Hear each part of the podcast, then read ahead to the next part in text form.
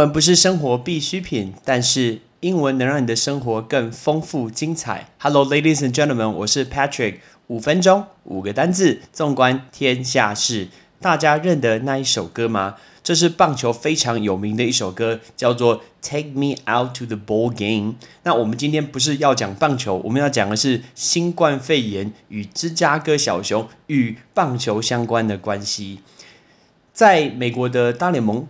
棒球有一个球队叫做芝加哥小熊队，这个字很可爱哦。因为芝加哥很多人会说 Chicago，这是错的，叫做 Chicago，是 sh sh sh 的发音，所以叫 Chicago。然后小熊队这个字，他们用一个字叫 Cubs，C U B。其实 Cub，C U B 是小小的野兽，所以刚刚出生的小熊、小狮子、小老虎，我们都会说 Cubs。可如果我们翻成芝加哥幼兽队，听起来很弱。芝加哥小野兽队很妖娇的感觉，所以我们后来才翻芝加哥小熊队。那 Chicago Cubs 有一个很有名的一个故事，就是所谓的山羊魔咒。快速跟大家讲一下这个故事。那大概在光绪的三十四年，大概是慈禧太后去世的四年呢。那那个时候，他成立了一支球队，所以台湾很多人都呃戏称这个球队叫做光绪熊，因为在光绪清朝年就成立的一支球队。结果。在那个时候，一九四五年的时候，发生了一件事情。有一个希腊的侨民叫做 Billy Sinus，然后他在呃球场附近的小酒馆，然后他是小熊的忠实球迷。那时候在打第四站的一个比赛，他帮他自己的山羊叫做 Murphy，所以他的山羊有名字叫做 Murphy，买了两张票要进场帮小熊队加油。结果呢，很多球迷抱怨说：“哎，这个山羊很臭，哎，就 Murphy 很臭，所以就请保全把他们赶出去。”那个时候，而，那个 Billy 他就向小熊队的老板 Wrigley，OK，就是这个球场的名字去申诉。结果呢，完全没有成功，还被人家辱骂，说什么你怎么可以带山羊进来看球？所以他就对小熊队下了一个诅咒，说小熊队再也进不了世界大赛。你看那个时候是这么这么久以前，是一九四五年的事情。结果他下了这个诅咒，大概过了非常非常非常久，小熊队下一次拿冠军，你知道什么时候吗？是二零一六年，很可怕吧？隔了这么多年才拿到，而且其实中间有好几次是非常非常接近，有机会可以去赢球，结果都发生一些诡异的事情，包括像黑猫跑进来啊，或者是球迷去碰球啊，这都是非常有名的事情。结果到二零一六年才完成打破。这个魔咒，但是最近是不是因为这个新冠肺炎的疫情关系，所以其实美国的棒球开打了，但很麻烦，就是每天都有确诊的事情，所以球迷跟我们台湾一开始一样，是球迷不能进场的。我以前去过 Chicago 这个地方，也有去参观他们的球场，叫做 Ringley Field。然后 Ringley Field 有一个非常非常特别，是它在外野的后面有一堆私人的住宅。那这些私人的住宅呢？底下是那个酒吧，他们的最顶端、最顶端就是屋顶的地方会盖私人的看台。我们来问你一个字：露天的看台，这个叫 bleacher，bleacher。所以你今天看表演的时候，看棒球的时候，只要上面没有屋顶，其实台湾的棒球场的外野也是一样，那种露天的看台叫 bleacher，bleacher。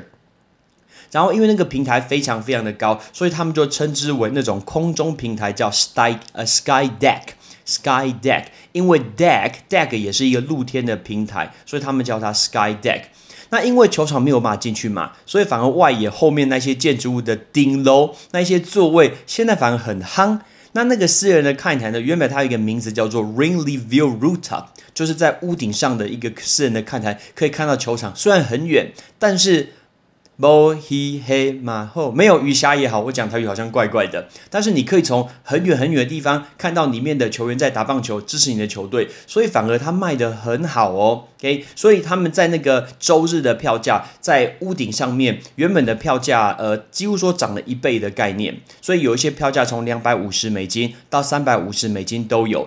以前的票价大概只有一百五，现在直接就涨一倍，等于你今天看一场棒球要跟他买一个位置，坐在很远的屋顶上看到这个比赛，要超过台币一万块，这个是蛮可怕的。你看这这么贵的一件吓人的事情，但是小熊队还有一个很有趣的一个事情，对，也就是他们的一垒手 Anthony Rizzo，OK，因为他有防疫这件事情，他有从自身做起。结果呢，因为他是一垒手嘛，如果你稍微懂棒球就知道，如果今天对手是上垒的话，所以一垒手一定跟对方的跑者非常非常的接近，有时候常常还会聊一个天。结果 Anthony Rizzo 是他随身都会携带干洗手，如果你今天安打保送上垒的跑者呢，他都说：“哎，来来。”我帮你消毒一下，非常非常的贴心，所以这个有趣的画面就发生在他们跟酿酒人的比赛，然后他们的一个游击手叫做 Orlando Arcia，他今天打安打上了一垒以后，所以 Anthony Rizzo 是 就从左边的裤子口袋拿出一罐。干洗手，然后帮他说：“哎，我来，我帮你洗一个手，非常非常的有趣。”结果那一天那个打者呢，那次三个打数都是三支安打，所以那个干洗手好像蛮有用的。我们来问大家，干洗手那个消毒剂这个字叫 disinfectant，disinfectant，d i s i n f e c t a n t，这个叫 disinfectant 是消毒剂。我们再回到刚那个露天平台，你看涨了一倍的这个价格，其实黄牛文化不是只有台湾有，到处其实都有这个文化，这是一个非常非常厉害的。我从小时候，呃呃到现在，我都看到卖黄牛，很多人都都一样诶，我很想去调查他们的一个背景，他们的文化，他们的到底是多么厉害，可以买买到这些票，然后可以卖黄牛。我们最后教大家这个字，黄牛叫做 scalper，scalper 是黄牛。好，我们今天要教大家是。幼兽小野兽，露天看台，空中平台，消毒剂，黄牛，ready？幼兽 cup，cup，露天平台，bleacher，bleacher，空中平台，sky deck，sky deck，消毒剂，disinfectant，disinfectant，黄牛，scalper，scalper。